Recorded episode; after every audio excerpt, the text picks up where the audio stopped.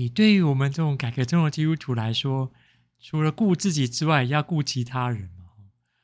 对，我觉得这段经文也会让我提醒的是，我们是有办法也顾到其他人的需要，而且不是只有累积自己嘛。是不是也可以顾到其他人的需要？我们身旁人的需要，或是我们知道在社会当中其他人的需要，我们是也可以顾及他们，而不是只有顾及自己的需要。这样可以稍微的这个从自我中心的发展，然后移到分配给一些给有社群中心的这样子的想法。这是不是这段经文也要提醒我们，就是不再是我的、我的、我的、我的，而在思考什么是我们的？嗯，这样子想我们。对，还有谁？还有谁不是在我们当中？这个有没有可能是这段经文可以提醒我们的？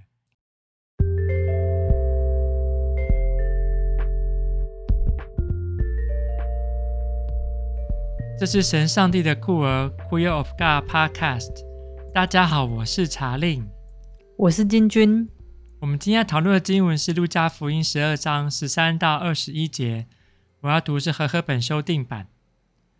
人群中有一个人对耶稣说：“老师，请你吩咐我的兄弟和我分家产。”耶稣对他说：“你这个人，谁立我做你们的判官，或给你们分家产的呢？”于是他对他们说：“你们要谨慎自守，躲避一切的贪心，因为人的生命不在于家道丰富。”于是耶稣对他讲了一个比喻：有一个财主，田产丰富。他心里盘算着：“我没有够大的地方来储存所有的谷物，该怎么办呢？”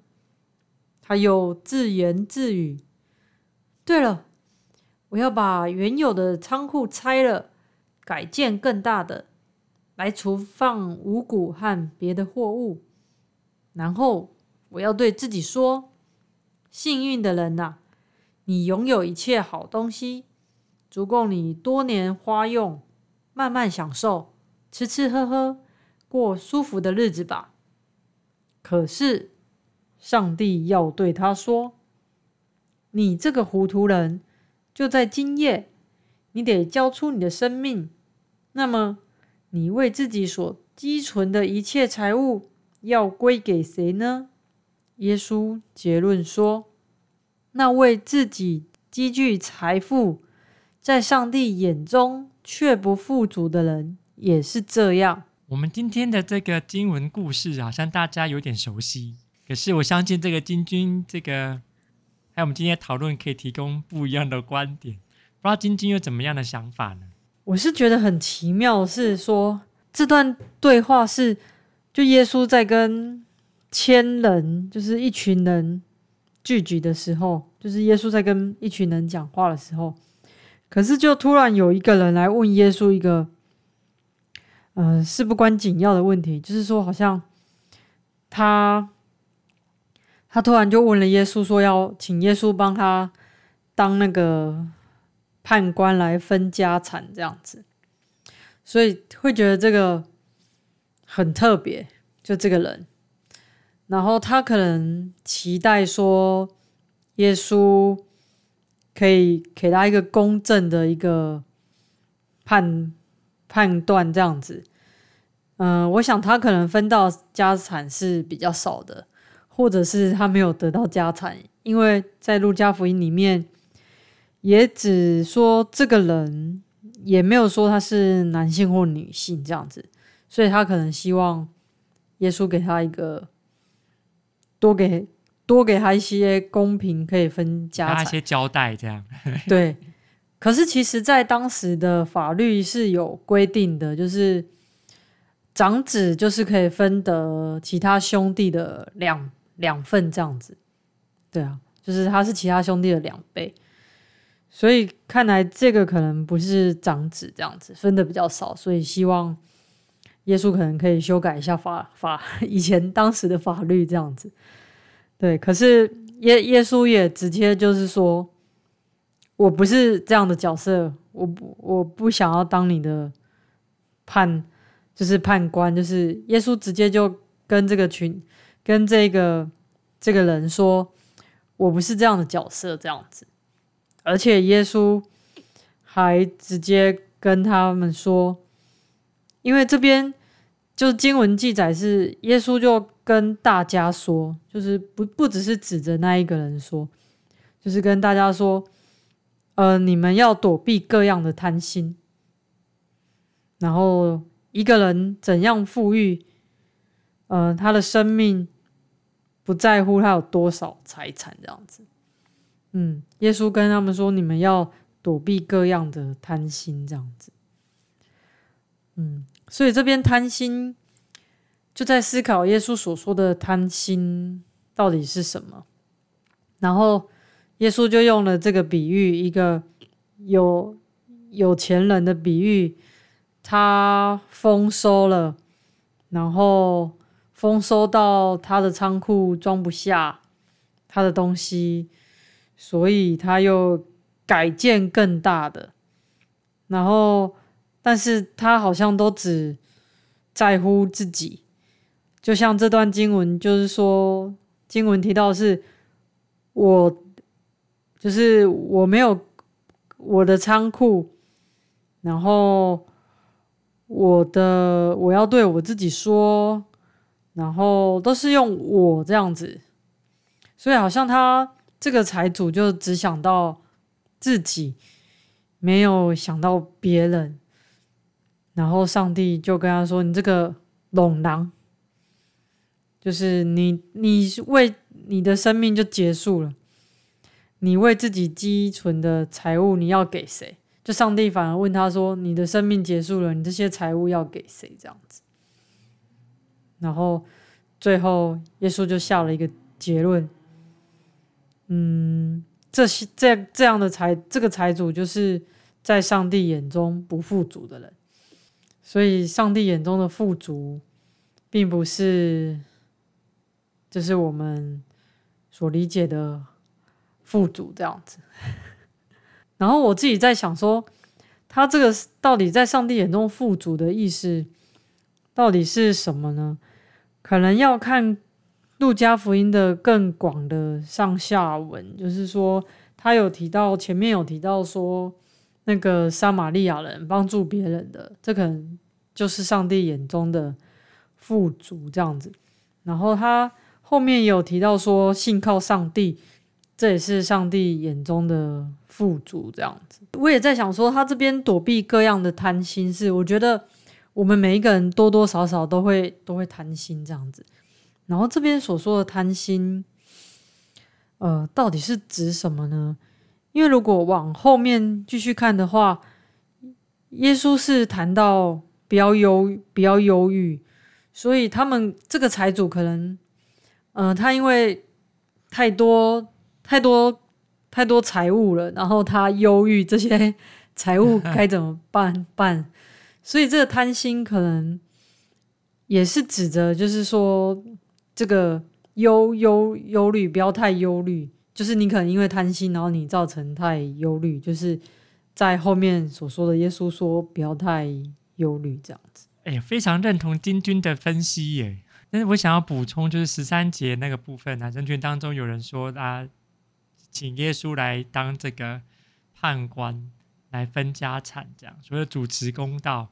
有些经文注释家就会认为，嗯，到底谁会要求分家产呢？如果在路加福音的一段故事里面，叫仁慈父亲的比喻，有大儿子跟小儿子，诶，在那个故事里面是小儿子要求要分家产的，然后再来的家庭里面的张力，所以在这边有没有可能也是这个？不是大儿子的这个身份角色的人要求要分家产，然后想要透过耶稣一个呃有公信力的人来强力介入家庭的这种纷争，有没有可能是这样子的背景？所以耶稣听到了他的要求之后，却似乎好像拒绝了他，拒绝说是谁给你们做啊、要我做你们做判官呢？这样好像耶稣也拒绝这种介入家庭的这样子的纷争的当中。是不是好像对于当时大家所习惯的这种方式不太相同？然后这种好像想要优先取得家产的这个举动，可以被理解是贪心的一种，人为了这个自满，然后自我扩张的一种贪心的举动。然后，如果强从这样子观点来看，就是后来发生的这些故事，就好像是可以从这样的观点来继续这个发展，来了解下去。就我觉得这边贪心可能是这个自我膨胀的这个部分，还有就是自己好像以为自己可以掌握一切，就是自己可以规划，自己可以掌控一切，可是他并不知道他他其实没办法掌控他的生命。他突然就结束了，这样子。哎，这一点我也觉得很有趣哎。然后我就，哎，我查了一些资料，一些资料就告诉我，所以这个财主啊，他到底是不是愚笨的？就是，呃，我的版本是写无知的人呐，哈，嗯，无知在英文可能是 fool，那这个就是你这个愚蠢的人，愚笨的人。嗯，所以他到底是哪边愚蠢跟愚笨呢？呃，很像是金君所讲的，他没办法掌握他自己的生命。他不知道这一点，这样，这可能是他愚笨的关的的的原因。可是，嗯，这个人可能在某种，比如说经营事业上面是不愚笨的嘛，他一定非常聪明嘛，才有才办法这个不断的这个累积财物，而且还要呃仓库不够装，还要拆了仓库再建另外一个，好像在经营他的事业上面他是不愚笨的哦，嗯。他其实还是还蛮精明的，还知道怎么样，而且还真的还能够赚钱呢。所以好像这边讲愚笨就不是那个。那愚笨有可能刚才像晶晶所讲的，他们不知道他自己不能掌握自己的生命，会被提醒诶，为自己积财，在上帝却不富足，也是这样。诶，所以会回到这个刚才晶晶有提到的，比如说好撒玛利亚人的故事，到底怎么样是富足的生命？这个财主的故事就是，好像只有顾他自己嘛。我的谷物，我的仓库怎么样更大？然后我自己吃喝享受快乐，这样好像都是自我中心的，好像就看不到其他人的需要，看没有办法看见其他人的需要，却自我满足这件事情，好像就是无知跟愚笨的。嗯，对。如果在这段经文，确实是有有这样子的含义。嗯，在这段经文，它是。只说这财主田产丰富，就是农业社会可以田产丰富，其实是很大一部分是就是大自然的环境可以让它很丰收。但是这段这个比喻就是他也都没有感谢上帝啊，就是或是提到上帝，就是他他都一直提到他自己而已，这样子。对这个。也让我想到两件事情，有许多的教会，就是有在成长的教会，比较大型的教会，他们是怎么样面对教会的成长？这样，如果把教会成长看成是谷物丰收好了，他们在心态上面是感谢上帝的吗？还在心态上面是在崇尚着，比如说我们有很厉害的这个牧师，我们有很有这个很有魅力的这个领导人，我们有很强大的敬拜团。他们呃是在 focus 在这些呃人的角色上吗？还是他们也有看到，哎，这是上帝在当中的作为，唯有上帝给予了，上帝也会拿走。我们许多教会有没有考虑到这一点？因为我从许多的这个宣传文件上面，网上不是看到这个用上帝或上帝国的方式吸引大家，反而是用哎，我们今天有特别特别的这个活动。或者是特别的牧师，好像在强调某些个人的因素，或者领袖魅力这样子的方式，在宣传这样，然后就觉得，哎，这个应该我们可以来思考一下。第二件事情就是啊，这个当许多这个教会在努力的成长之余，他们到底有没有顾及到其他人呢？就是不不是进入到这个教会里面其他人这样，比如说社会上面其他仍然正在。受苦，仍然正在这个欠缺，生活在欠缺当中。这些人，哎，这个不断成长、累积财物跟人数的教会有顾及到他们吗？那如果在 LGBT 的族群的身上，哎，这些大型的教会里面，对于 LGBT 的态度又是如何呢？他没有顾及到他们吗？还是这些 LGBT 的基督徒们根本没有办法在这些教会里面生存下去，而且在外面？他们身上所承受的这些压力跟痛苦，这些比较巨型的教会也没有在关心，说不定还落井下石。的时候，诶，我们可以从这段经文想到些什么？就是为自己积财的，不管人数或是财物的，在上帝面前绝不富足的，也是这样。我都觉得这好像变成不只是一个比喻，诶，反而是一种 真实的情况，一种真实情，而且可能是有审判。对，我，我看到这段经文的时候，我也是想到，就是曾经有一个牧师，他牧养三四百人的教会。然后他就跟我，呃，也是团队服侍，大概好像有三个牧师吧。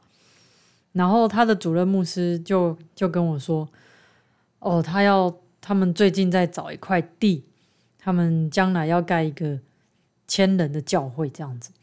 然后我心里就想说，就觉得哪里怪怪的。但是我看到这个经文的时候就，就就想到那个牧师所说的，就很像这个他的。他觉得他的会友不够做了，然后他要盖更大的教会来让会友可以坐下，就是想到这个这个比喻了，就真的太我觉得太贪心了。对，哎，这真的是教会这个牧养上面很大的挑战，就是我们到底要扩张这个教会建筑到怎么样的程度，所以到底是对谁有利利益？这样，我是知道美国有些教会。的情况不是这样子的，就是我知道有一间教会在芝加哥喽，然后他在芝加哥有四个不同的聚会点，这间教会没有自己的建筑物诶，它四个不同的聚会点就是跟地方的教会借，或是跟地方的学校借场地，如果他们礼拜天要聚会的话，他们就是借他们的场地来聚会，他们不想要拥有自己的这个所谓的这个礼拜堂。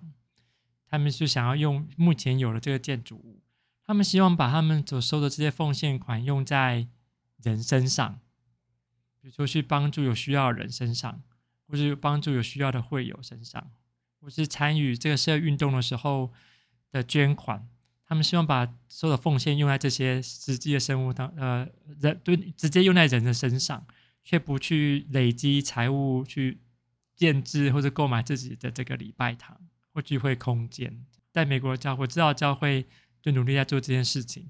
他们在反思一件重要的事情，就是现在教会的成长是不是其实一方面也反映着所谓的资本主义的观点是很强烈的，在目前的教会的运作当中产生，而且就可能跟教会的增长绑在一起。他们不希望是这样子的。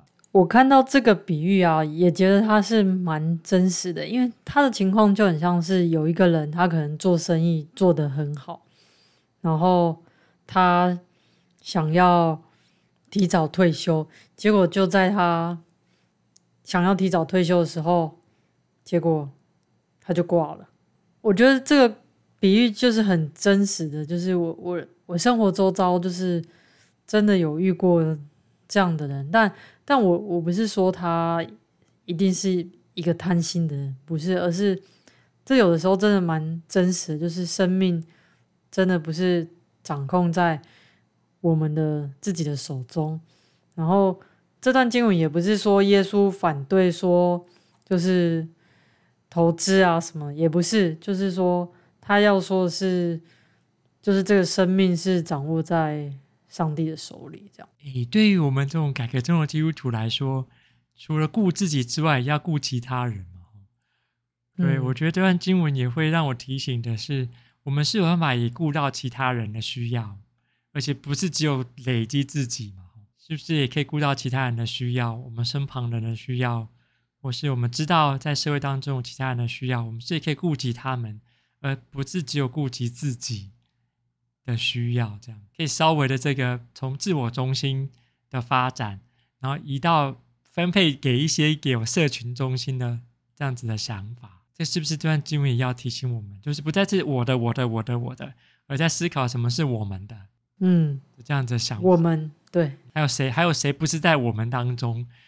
这个有没有可能是这段经文可以提醒我们的？圣经、嗯、有提到，耶稣并没有认为说，哎，积转财务是。不好的事情，而在机转的当下，我们有没有思考到我们之外的其他的面向？就是我们要在上帝眼中成为富足的人。这个 对，哎，这个其实也是蛮挑战的吼，因为这边也没有提到这个 到底怎么样在上帝眼面前才是富足的。嗯，就让我们大家要努力去思考跟寻求才办法。今天很开心大家跟我们一起讨论路加福音十二章，也请大家继续收听我们的节目，也跟你的朋友分享。那我们下次见，拜拜。